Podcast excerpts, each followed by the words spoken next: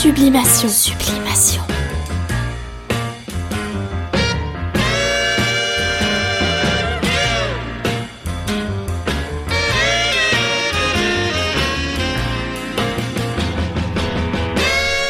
Sublimation, bonjour ou bonsoir. C'est selon. À mes côtés pour la deuxième fois, Yeti Popstar. Salut. Salut, co-host euh, de Sublimation is back and here to stay. On est là pour rester, nous, hein, Yeti On verra quoi. On verra, hein. Dépend combien de temps je supporte. C'est toujours ça le problème. hein. Le titre de cet épisode, de Public Image. Sublimation. L'actualité récente de Sublimation, si vous suivez les réseaux sociaux sur lesquels nous sommes présents, eh bien, vous n'avez pas pu le rater, c'était la mixtape Cancel Culture. Cancel culture. Cancel, cancel culture.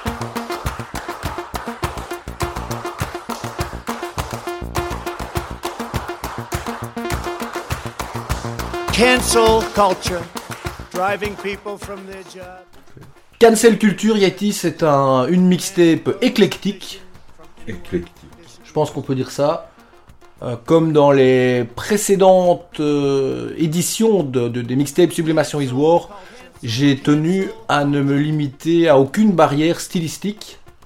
C'est bien dit ça, hein C'est très bien dit. Du coup, euh, on y entend eh bien, tant de, de l'électro que de l'industriel, du métal, euh, de la pop latino. Pop latino. Alors, Il y a Jeannette. Ah oui, pour vas. It's damn annoying when someone you don't like says something you don't like.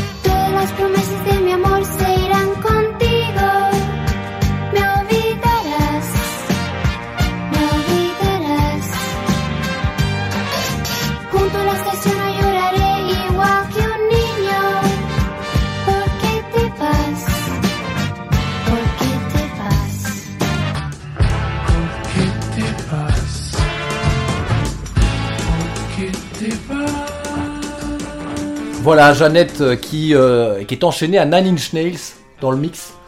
Donc euh, ça, je sais pas si ça avait déjà été fait, peut-être. Je suis sûr qu'un mec bourré a déjà fait ça. pourrait ou euh, sous une influence particulière, qui sait. Voilà, ça m'est venu comme ça dans, dans le feu de l'action. Euh, D'autres surprises, il y a inévitablement un peu de style guitare par-ci par-là, hein, les, petites réminiscences country, je peux pas m'en empêcher. C'est très très varié et euh, beaucoup de réactions positives à cette mixtape, qui est évidemment porteuse de messages. Bah finalement, je me suis dit, plutôt que d'écrire des tweets et d'avoir des problèmes, pourquoi ne pas euh, exprimer certaines idées Ici, il est question de la liberté d'expression, évidemment, au travers d'une création artistique entre guillemets, un mix, euh, c'est pas, c'est pas une, un art majeur, hein, mais avec quand même euh, un aspect un peu créatif puisqu'il y a quelques mash-up et puis des, des idées euh, ça et là. Le concept sublimation is war. Cancel culture. Cancel, cancel Là, culture. tu mets le prix d'une explosion. Un ou un truc dans le genre, ouais. Alors, Public Image, Yeti, le titre de cet épisode, c'est pourtant pas une spéciale pile. Ouais, pas intégralement, on va pas parler que de pile. Mais ça faisait un moment que, je souhaitais aborder ce, groupe mythique, un groupe euh, emblématique de, on peut dire, de toute la scène post-punk, euh, new wave par extension, ils ont touché à d'autres styles, euh, on y reviendra. Un groupe aussi qui se positionnait comme autre chose qu'un groupe, c'est intéressant. Public Image Limited, LTD, donc comme une SPRL. Euh, il se présentait comme une société, une euh, communication company. Tu crois qu'on pourrait faire un groupe qui s'appelait Image Publique SPRL Euh, ça, c'est probablement pas déposé en français, donc euh, pourquoi pas? Public Image Limited. Is it limited or unlimited? Limited. Limited.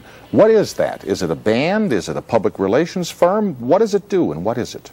We ain't no band, we're a company. Simple. Nothing to do with rock and roll. Doodah. Doodah. Yeah. Okay, it's a company, not a band. Simple. What kind of a company is it? What does it do? It's Just a communications company. Huh? It's a communications company. Communication Company, c'est comme ça qu'il disait, qui avait pour vocation d'être pas seulement un groupe, et certainement pas un groupe de rock. La composition musicale n'était qu'un des aspects de leur euh, concept de communication. Ils avaient l'ambition de, réaliser des musiques de films, ce qui ne s'est pas concrétisé. Au final, ils sont devenus un groupe comme les autres, mais au départ, le concept d'approche euh, tout à fait novatrice de la, composition, avec un premier album, dont on, a, dont on entend euh, derrière nous, depuis tout à l'heure, un extrait, c'est le titre Thème. C'est le, thème sonore de, de Peel, c'est par ce premier titre qu'ils se font euh, connaître du public. C'est celui qui ouvre le premier album First Issue, bien nommé en 78, l'année de ma naissance. L'année de mes 5 ans. 5 ans, voilà, 5 ans nous séparent. Bah écoutons un peu ce morceau, absolument mythique, notamment pour la basse de Ya Wobble, dont on reparle après.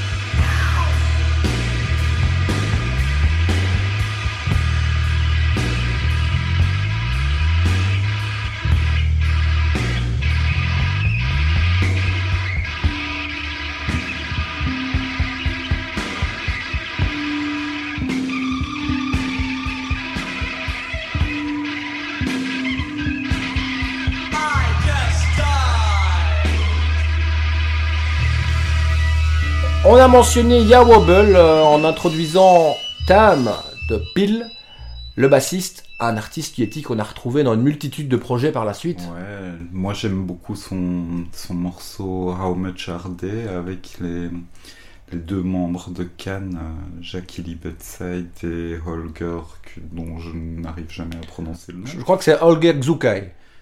Ouais, c'est Tsukai, ouais. Euh, On en écoute un petit bout, tiens, pour que les gens voient de quoi il s'agit.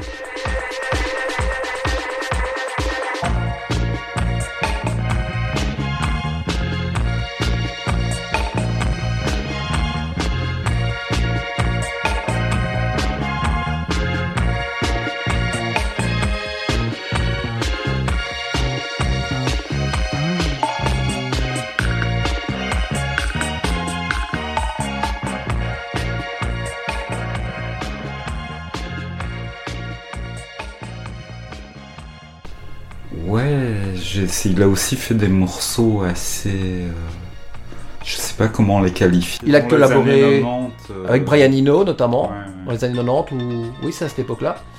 Euh, quelques collaborations remarquées. Après son départ de Peel, il est présent que sur les deux premiers albums. Keith Levin, autre membre de Peel dont on parlait tout à l'heure, il est décédé en 2022, pendant l'automne 2022, automne-hiver.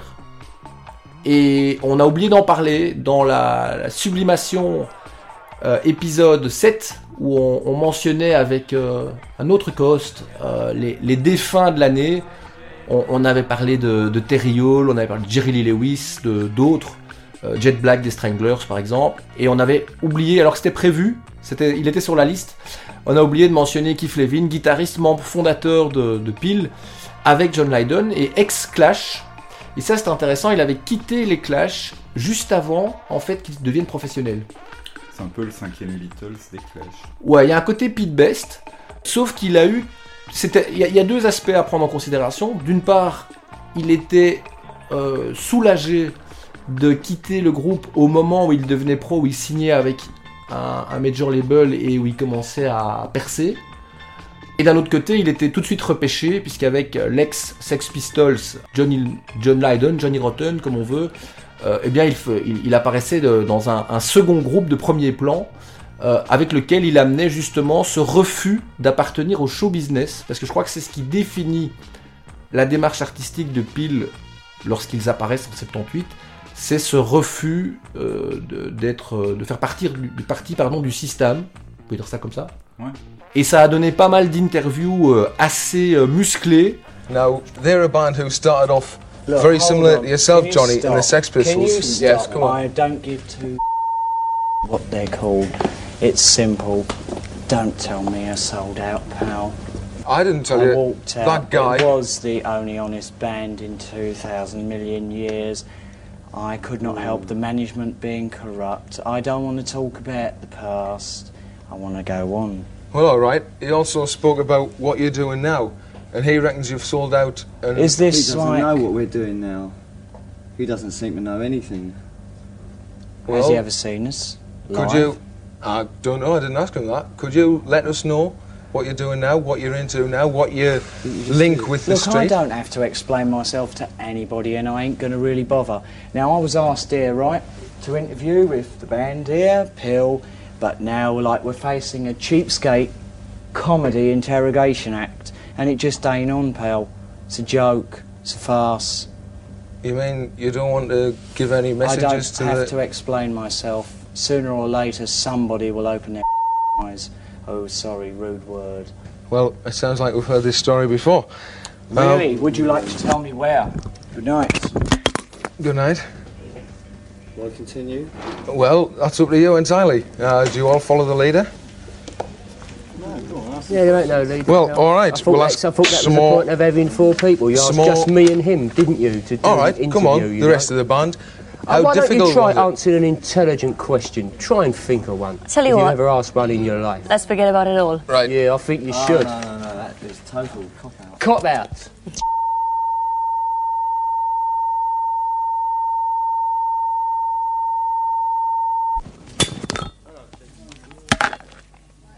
Ils avaient évidemment euh, censuré les, les Sex Pistols.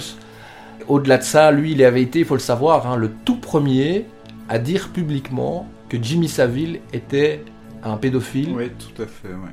Ouais. C'est le tout premier, et les médias lui avaient pas donné, je crois que c'était en 77 ou 78, on lui avait pas donné beaucoup d'écho, évidemment, puisque Jimmy Savile, donc pour situer euh, nos auditeurs qui ne connaîtraient pas, c'était sorte de Michel Drucker, euh, pop rock euh, des, années 60, 70, 80 en Angleterre, une euh, superstar de la télé, qui s'est avéré, ma- malheureusement on l'a su après son décès, être un prédateur sexuel Oui, je crois que c'est assez costaud. euh, Il y a des générations. On parle de plus de 500 victimes, des enfants handicapés mentaux et des jeunes filles qui euh, eh bien, allaient danser face au playback de Top of the Pops à la BBC, dont il était l'animateur pendant, je crois, 20 ans, et où eh bien, il pistonnait euh, les, jeunes filles, mais très souvent mineures, qui voulaient rencontrer Paul Weller ou Morisset ou, ou qui sais-je, eh bien, fallait passer par euh, la case Jimmy. Alors, euh, bon, euh, la BBC a fermé les, yeux sur ce scandale pendant des années. Eh bien, John Lydon était le tout premier à vouloir en parler. Donc, je pense que ça, en dit long sur la respectabilité du personnage, même s'il a toujours tout fait pour être perçu comme peu respectable, en fin de compte. Ouais, j'ai une anecdote marrante. J'ai vu un documentaire la BBC où, je sais pas, il parlait des régions d'Angleterre et puis il s'approche de- du château de Windsor, enfin de la ville de Windsor, et en fait il est interdit. Il est interdit, euh, il, est, il a une restriction, il peut pas mettre les pieds. euh, À proximité du palais ou, Ouais, ou d'un membre de la famille royale. encore, euh, C'est encore lié à God Save the Queen. Oui, c'est ça, et ils avaient approché un peu trop près du palais dans, sur un bateau, hein, euh, lors d'un événement promo avec EMI. Un de ces scandales qui ont, qui ont émaillé la carrière des Sex Pistols. Ici, on est plutôt là pour parler de Peel et pour les écouter. Alors, je te propose qu'on passe tout de suite à leur deuxième album, ou bien une petite- un, un petit interlude quand même, par euh. Quelques secondes de Fodder Stomp, parce que le morceau dure 8 minutes. J'avais tout à fait oublié que ça existait.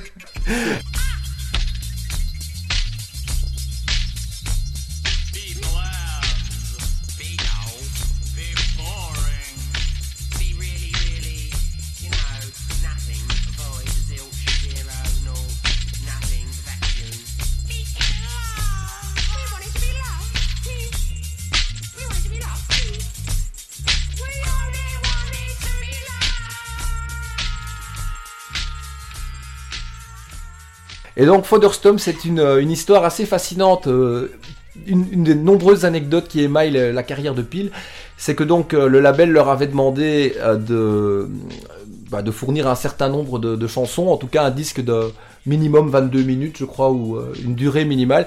Comme ils n'avaient pas assez de chansons, eh bien ils ont déliré pendant 7 ou 8 minutes à la fin du disque. We Only Wanted to Be Loved, répété en boucle sur un rythme dub. Ouais, il y a, un autre morceau comme ça, la face B d'un maxi qui s'appelle Question Mark. Qui est. Et le clip est assez incroyable. Question mark. Allez, ça donne ça.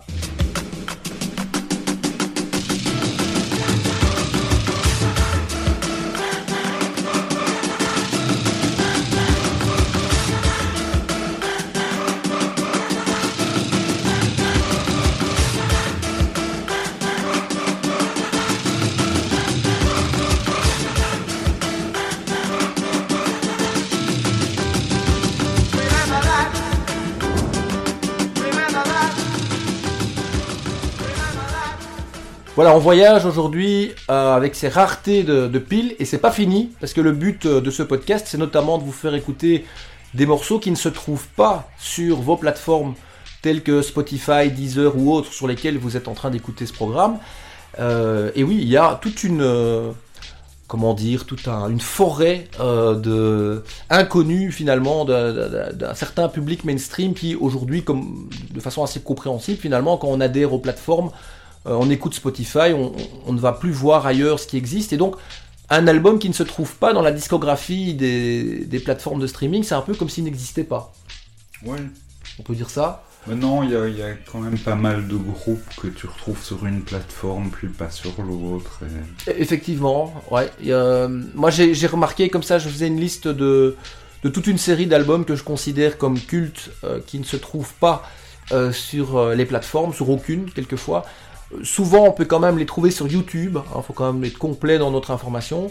Donc, elles existent, mais euh, voilà, on peut pas les ajouter sur une playlist Spotify.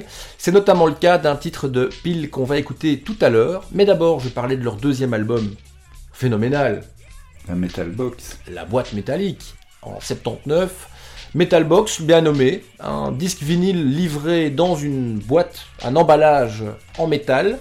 Donc un disque qui a dû avoir un coût de production assez particulier. La deuxième édition, qui s'appelait d'ailleurs, je crois, Second Edition, euh, ouais, euh, était ordinaire, c'était un 33 tours ordinaire, mais la première, donc euh, limitée, bien qu'elle a été rééditée plusieurs fois, il y a même un- une version CD plus tard, dans une boîte métallique, un objet recherché de tous les collectionneurs et de tous les amateurs de musique post-punk et, et new wave, ou rock alternatif en général, c'est vraiment une pièce à part. Et je te propose de choisir le titre qu'on va jouer de cet album de Metal Box. Metal Box. Mais moi, je choisis Albatros. Tu choisis Albatros, excellent choix. On y va.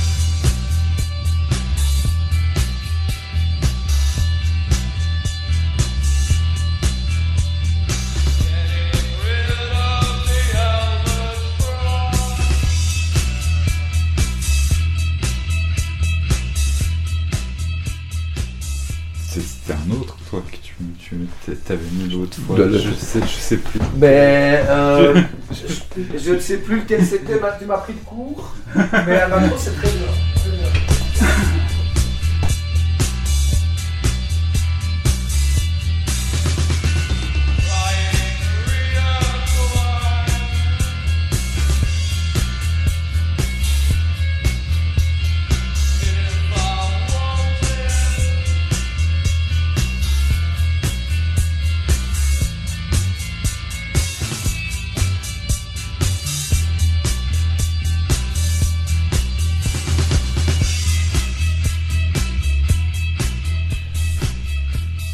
Alors, Yeti, public image, l'image publique, c'est un thème qui nous intéresse sur Sublimation parce que finalement, euh, l'image d'une personne telle qu'elle est reflétée sur les, réseaux sociaux, c'est quelque chose qui, moi, m'intéresse puisque j'ai eu une certaine exposition minime à l'échelle belge locale, hein, mais voilà, une exposition underground mais qui existe quand même, qu'on ne, ne contrôle pas toujours.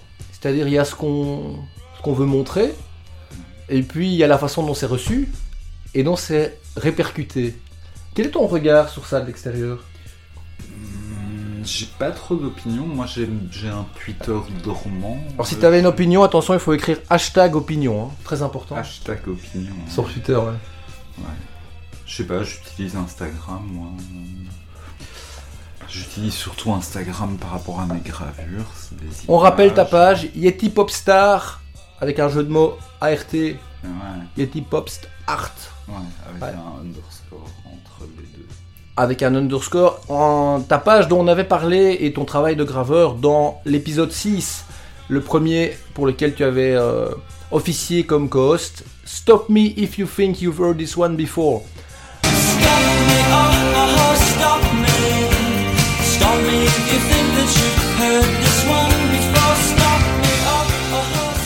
Alors au sujet de cet épisode, pour situer le pitch, eh bien, il est intitulé euh, ainsi non pas parce qu'on on y parlait des Smiths, on n'en parlait même pas du tout, mais parce que le but c'était de jouer des, des chansons que l'un et l'autre ne connaissaient absolument pas.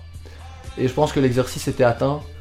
Donc euh, un épisode vers lequel je vous renvoie si vous avez envie d'entendre des curiosités par par exemple Leonard Nimoy dans mon souvenir.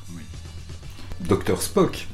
Absolument, dont tu nous avais joué euh, une rareté. Donc si vous aimez les, les bizarreries 60s, cet épisode de Sublimation is Back numéro 6 est fait pour vous. Et le suivant, le septième, il avait aussi un titre, euh, souviens-toi, en référence à une chanson, The Crowd Called Out for More. But the crowd called out for more. Ce sont des paroles tirées de, de la reprise des, de, de White Shade of Pale par de Procolarum, mais ouais. par les Everly Brothers, dont ta grand-mère est fan, je crois. hein. Oui. Ou était, pardon. C'est ce qu'on a discuté avant. Oui, ma grand-mère avait euh, les disques des Everly Brothers. Alors c'est Elle générationnel. aimait bien Johnny Cash aussi, figure-toi. Ta grand-mère avait bon goût. Ouais. Elle aimait bien ce gars qui siffle. euh, Comment Roger Miller. Roger Whittaker. Ah, Whittaker. D'accord. ouais, Ouais. Il y a d'autres, il y a des siffleurs dans la country. Je pensais à Roger Miller. Roger Miller. Dont on parlera un jour dans une sublimation un peu country. C'est pas le cas aujourd'hui. Sublimation garantie sans style guitare, sans fiddle, sans banjo. Plutôt de la batterie dans l'album qui nous intéresse maintenant, Flowers of Romance. Qui est euh, mon préféré avec le morceau Flower of Romance, qui est mon, ouais, mon morceau préféré de pile. euh, Clairement. tout album confondu. qu'on va écouter. Juste un petit mot avant pour situer le contexte. C'est déjà le troisième album. On est en, en 80. Il Wobble est parti. Il a claqué la porte. Enfin, ils se sont, ou il s'est fait foutre dehors par John Lydon. Ça dépend euh, à qui on pose la question. Il y a plusieurs versions, mais il y avait des problèmes d'ego. Et il décide tout simplement, alors que la guitare basse était l'instrument qui donnait un peu son identité euh, sonore à, à eh bien, de se passer de basse sur l'album. Il dit, bah, finalement, on n'a plus de bassiste, on va pas le remplacer. Et Keith Levin dé- délaisse de plus en plus son instrument de prédilection, la guitare, au profit de synthétiseurs. Et quand il joue de la guitare, c'est avec plein de pédales d'effet. Ça donne un album très expérimental. John Lydon crie beaucoup. Hein, voilà, au niveau vocal, c'est très particulier. Et le batteur, alors il, vient d'arriver dans le groupe, Martin Atkins.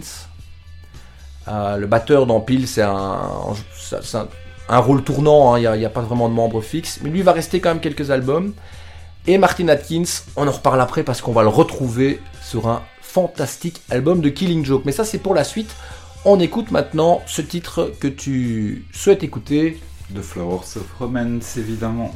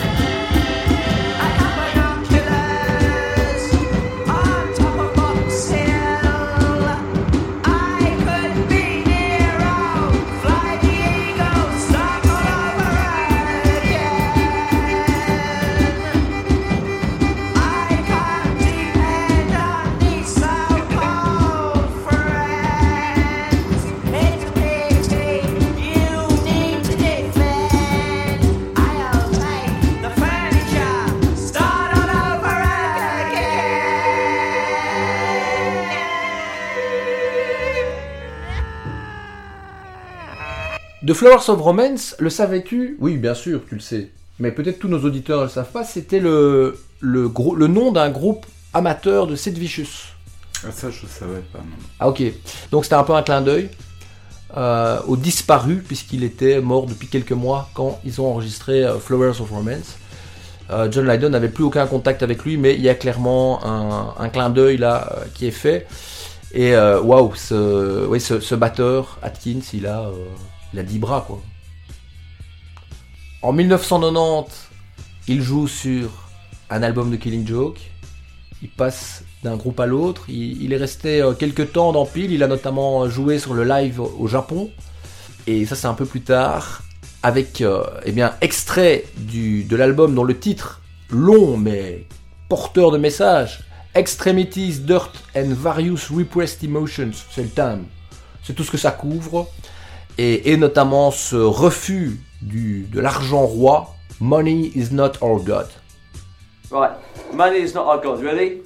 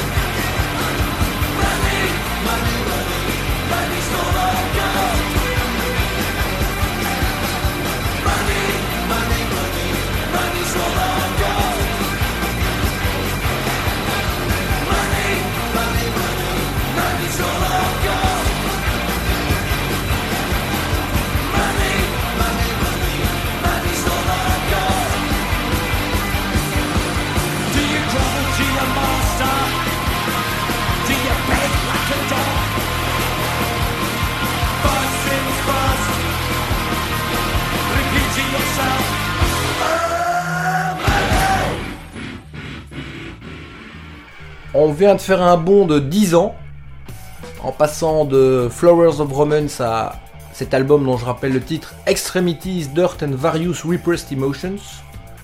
Une pochette fantastique qui est euh, détournée sur votre visuel du, podcast. Alors, il n'est pas sur toutes les plateformes. Euh, certains utilisent seulement le, le visuel standard du podcast, mais si vous êtes sur Spotify, vous le voyez, ces yeux inquiétants euh, du groupe de Jazz Coleman, un personnage. C'est un vrai personnage. J'avais vu Killing Joke live dans un disquaire à Londres. Ah ouais Au Tower Records, je pense. D'accord. Tout à fait par hasard. Quand tu passais devant et Killing Joke jouait un concert Ouais, ouais. Je, je passais pour acheter des disques et il y avait Killing Joke une demi-heure après. euh, C'était, il était assez impressionnant. Il a commencé son concert avec des. Pendant les années 90 avec des petites euh, lunettes rondes, euh, miroirs. Ah ouais, je vois. Ouais, c'est la mode, Un ouais. truc, et puis à un moment il les enlève avec son maquillage. Ah ouais, les yeux noirs, Ouais, ouais. c'était l'époque Pandemonium. Ouais, début 90, alors 92. Moi, je les ai vus quelques fois en live aussi. Euh, je les ai notamment une fois vus jouer juste avant Iggy Pop en version Iggy and the Stooges. Euh, L'un après l'autre, waouh. C'est physique, c'est intense. Je les ai vus à Anvers, je les ai vus dans des petites salles à l'ancienne Belgique. Euh, mais même au Botanique, hein, ils ont déjà joué. Il y a, quelques- il y a 20 ans, ils jouaient euh, genre à l'Orangerie. hein. Euh, non, Orangerie, j'exagère peut-être. Celle où il y a 400 places, c'est l'Orangerie, ouais. ouais. La plus grande, ouais. Et donc 10 ans en avant, parce qu'on voulait faire le lien avec ce batteur, Martin Atkins, personnage de l'ombre, producteur, coproducteur en général des albums auxquels il participe avec John Lydon. Et, donc on avait quitté Peel en 80 et euh, Flowers of Romance, donc un album vraiment à part, inclassable. Euh, on, manque de qualificatifs pour parler de cet album. Il n'est pas conseillé à tous les publics, dans le sens où il est difficile d'accès parfois. Ça nécessite une initiation, euh, je pense. Mais écouter les albums de Peel dans l'ordre est peut-être une bonne façon déjà d'y arriver. Peut-être, oui. Enfin, de toute façon, moi, après 85, c'est- plus si intéressant que ça. euh. Non, en effet, alors Peel a eu plusieurs, euh, plusieurs vagues, tout comme Killing Joke d'ailleurs, qui, euh, a fait même de la synth-pop à un moment donné, ben, vers la mi-temps des années 80, comme on dit, hein, avec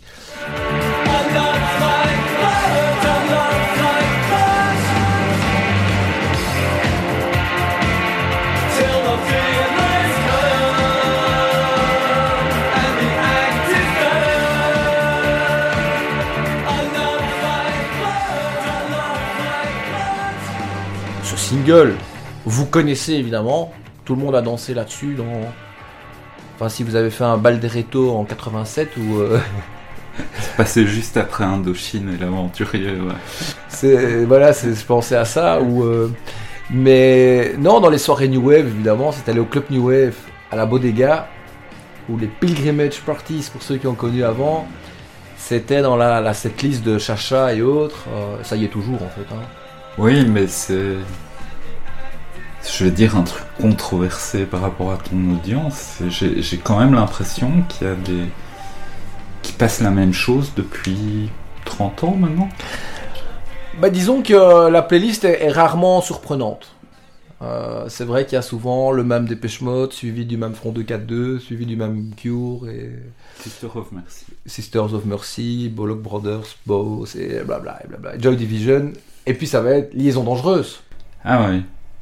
D'office.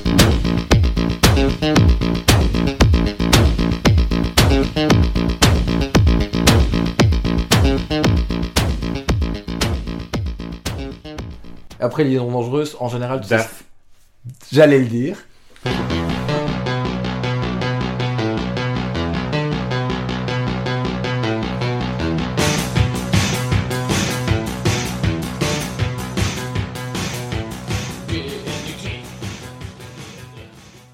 Et la troisième, euh, peut-être un Fat Gadget.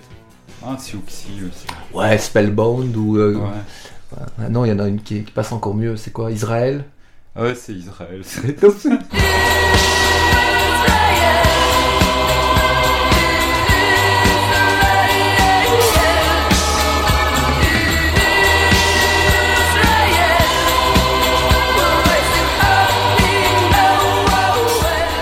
Voilà, beaucoup de New Wave dans cette émission, avec tous ces inserts.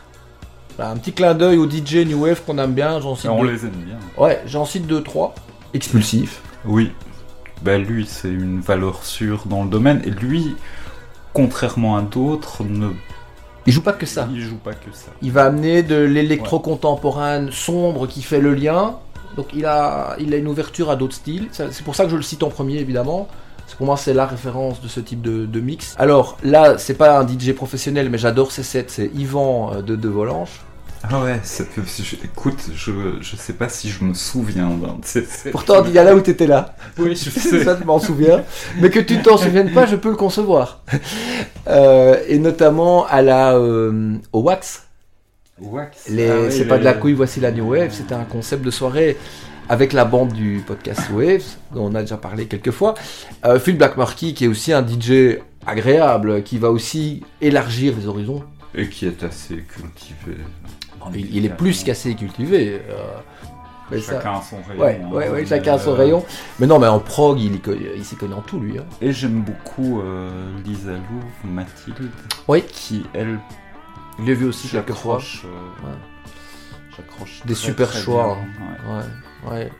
Effectivement, dans, dans les- le duo qu'elle formait avec euh, Ed Kraft,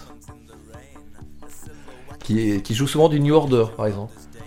Ça, faut le Ouais, savoir. j'ai eu des échos qu'il a passé du son de Rakim. Ben, j'ai envie de dire pourquoi pas. Bah, faut voir le contexte. Tu sais, s'il y a. euh, tu vois les soirées de Richard 23 euh, les soirées où ils avaient un concept un peu baraki, t'as déjà entendu parler ça? Le, le concept était baraki. Oui. Tout va bien. Donc jouer Sandra Kim, là, ça va. Maintenant, il faut voir dans quel... euh, Bon, en même temps, il a découvert David Bowie il y a 10 ans, donc peut-être que... Je, je sais pas. Voilà, donc euh, Headcraft, euh, on recommande aussi. Et euh, j'oublie quelqu'un, là, dans les DJ New Wave. J'oublie... Attends. On oublie quelqu'un, faut... parce qu'il faut pas fâcher les gens. hein. Euh, Chacha. Ah ouais, Chacha, oui, oui, mais Chacha, je l'associe plus. euh, Au théâtro Ouais, c'est à l'époque. New euh, Beat. New Beat et tout ça, ouais. Beaucoup de gens en disent ça. hein, il est plus associé à sa période New Beat. euh, mais il a, euh, il avait sorti des, des- des trucs d'ailleurs. hein. Il, il s'est reconverti en DJ New Wave, puisque maintenant il n'y a pas vraiment de mode New Beat. hein.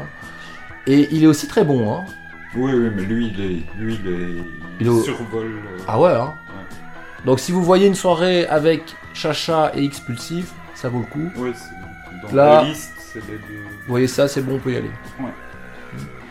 Sublimation is War, si vous voyez sur une affiche, allez-y aussi. On va jouer au mois de mai. Cancel culture. Cancel, cancel culture. Enfin, on, je vais jouer au mois de mai. En, dans une soirée, il y aura aussi Stefke Van Namen, que vous connaissez sur Sublimation, puisque il, a, il, est l'intervenant, l'invité d'un des podcasts les plus téléchargés, intitulé Prêt pour la bagarre, Sublimation is Back, épisode 1,5, où il nous avait parlé de son hobby pour la bagarre organisée autour des clubs de football, des stades, le hooliganisme. C'était quelqu'un de cultivé qui nous avait aussi amené une playlist avec du ska, de la, du- new wave, du post-punk. Euh, le gars, il écoute de, de Cure à. euh, je- À je- YouTube. Non, non, il n'y a pas YouTube. Il n'y a pas YouTube. Mais peut-être qu'il aime YouTube. Parce qu'il- il est- dans ses sets, il joue, euh, il joue aussi années 80, mais en même temps, il va mixer avec. euh, si vous avez vu Steph Van Damme, c'est, c'est- franchement, c'est une Ouais, expérience. Moi, je, l'ai vu quand tu. Ouais. Quand il mixait avant toi. Au corner, Axel. C'était pas mal du tout. Ouais, non. Il joue années 80 et funk, il joue de l'électro, il joue beaucoup, il s'adapte un peu au public. Il a un côté plus euh, DJ conciliant avec le dance floor que moi. Moi, je viens pour jouer un truc précis. Il va essayer de faire danser les gens. Ça, c'est la différence. Ça nous ramène à Pile, qui n'était pas un groupe qui voulait faire danser les gens, mais ils l'ont fait à une époque. Et c'est celle dont on va parler maintenant. C'est le chapitre intitulé Commercial Zone. Waouh, je l'ai dit avec l'accent. Commercial Zone, c'est un album pirate en quelque sorte. C'est c'est un album qui a sorti Keith Levin en 83 ou début 80, fin 83, début 84 dans, dans le dos et sans l'accord de John Lydon. Donc c'est un peu comme si euh, tu prends toutes les bandes d'une sublimation ici, tu vas les, les publier sur Spotify en disant que c'est une sublimation, alors je voulais pas la- qu'elle sorte. Celle qu'on n'a pas publiée l'autre fois, par exemple. Ouais. Bah, toi, tu ferais pas ça, toi. Je sais pas, non, je pro- probablement pas. Mais disons que ce serait moins rentable. Parce que je pense qu'ici, c'était une question d'argent. hein. Ouais. Et euh, donc Keith Levin avait, euh, avait pris les bandes, il était parti aux États-Unis, les- il avait fait presser lui-même un certain, assez frais un, un certain nombre de disques qu'il a été distribué auprès des, des disquaires à New York et, euh, et, et l'album a eu une petite vie comme ça, il en a vécu euh, quelques mois, ce qui a rendu Lydon, on l'imagine, dingue. Des sessions de cet album Commercial Zone étaient tirés leur plus grand tube, un de leurs seuls tubes commerciaux euh, en, réalité. This is not a love song. Absolument, ce n'est pas une chanson d'amour. Alors à la base, on, on l'entend aussi dans les soirées New Wave, bien évidemment. hein. On l'avait oublié. Je pensais ne pas la jouer tellement on l'entend, mais on va en jouer une version qui est très peu connue du, du- du grand public. Ce n'est pas celle que vous, vous entendez sur votre Best of 80s ou New Wave Classics. Ces CD qui existent, sortaient à l'époque, euh, euh, ou euh, Dressed in Black, ça c'était une chouette compilation. New Wave dans les années 90. J'y avais fait pas mal de découvertes quand on n'avait pas encore. euh, bon, on n'avait pas internet en fait, donc euh, ça changeait pas mal. Une compile, on rigole avec ça, mais une, une double, euh, double compilation, double CD sur un style, c'était parfois le, le meilleur moyen de découvrir. Moi, c'était c'était la médiathèque. Ah ouais, les locations. Ouais, ouais. Ouais, ça c'était aussi évidemment un moyen de découvrir beaucoup de choses à bas prix. Plutôt que de prendre le risque, ce qu'on faisait parfois, d'acheter un CD ou un disque euh, sur base de la pochette. J'ai souvent fait ça et finalement ça marchait pas si mal. hein. Bon, il y aura parfois des coups de bol, et puis voilà. Et, mais, euh, et donc, un tube, cette version donc que vous allez entendre ici, Yeti, je te propose de la jouer. This is not a love song, la version que vous n'auriez jamais dû entendre, une démo en réalité. Bah, C'est un peu plus qu'une démo, je trouve qu'elle était déjà bien avancée, mais la version qui est sortie dans le commerce par après euh, était bien plus pop encore. Voici la version de ce tube paru, on va dire de façon illicite, sur Commercial Zone.